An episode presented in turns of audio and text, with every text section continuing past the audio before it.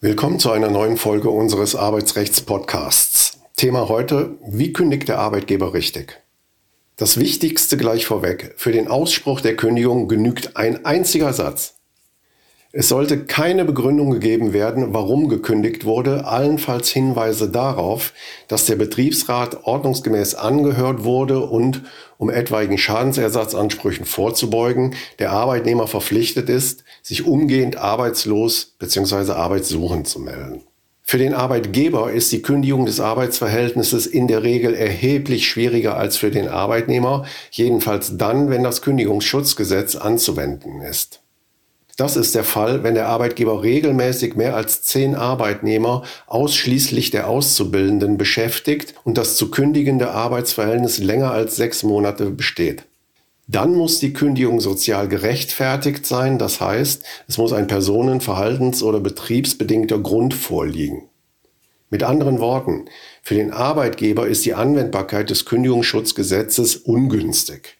Zudem ist es ein Erfahrungssatz, dass bei Anwendbarkeit des Kündigungsschutzgesetzes der gekündigte Arbeitnehmer oftmals auch dann Kündigungsschutzklage erhebt, wenn er das Arbeitsverhältnis überhaupt nicht fortsetzen will, sondern lediglich auf eine Abfindung spekuliert, die er auch oftmals bekommt.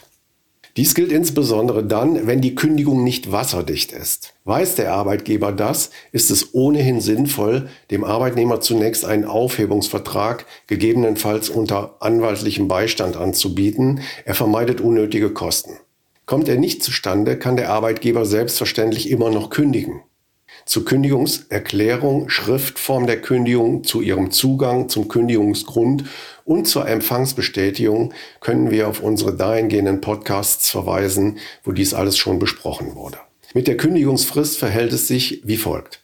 Nach der Probezeit beträgt die gesetzliche Grundkündigungsfrist gemäß 622 Absatz 1 BGB für Arbeitnehmer und Arbeitgeber gleichermaßen vier Wochen zum 15. oder zum Ende eines Kalendermonats.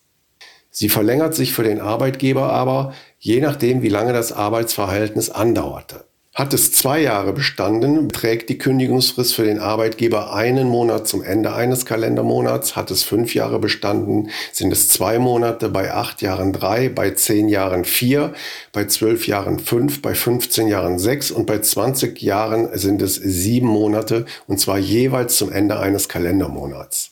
Falls vertraglich etwas anderes vereinbart wurde, dürfen die Kündigungsfristen für Arbeitnehmer nicht länger sein als für den Arbeitgeber. Besteht ein Tarifvertrag, gelten dessen Bestimmungen. Natürlich kann auch bei der Arbeitgeberkündigung ein wichtiger Grund zu einer außerordentlich fristlosen Kündigung des Arbeitnehmers berechtigen. Hier ist dann die zwei Wochen Frist des 626 BGB zu beachten. Kommt das Kündigungsschutzgesetz hingegen nicht zur Anwendung, etwa wenn der Arbeitgeber regelmäßig nicht mehr als zehn Vollzeitarbeitnehmer beschäftigt oder das Arbeitsverhältnis noch keine sechs Monate bestanden hat, kann er unter Beachtung der ordentlichen Kündigungsfrist relativ risikolos kündigen. Aus Beweisgründen sollte er die Kündigung aber durch einen Boten übergeben lassen oder persönlich unter Anwesenheit eines Zeugen übergeben, respektive sich den Empfang schriftlich bestätigen lassen. Besteht ein Betriebsrat, muss er vor Ausspruch der Kündigung angehört werden.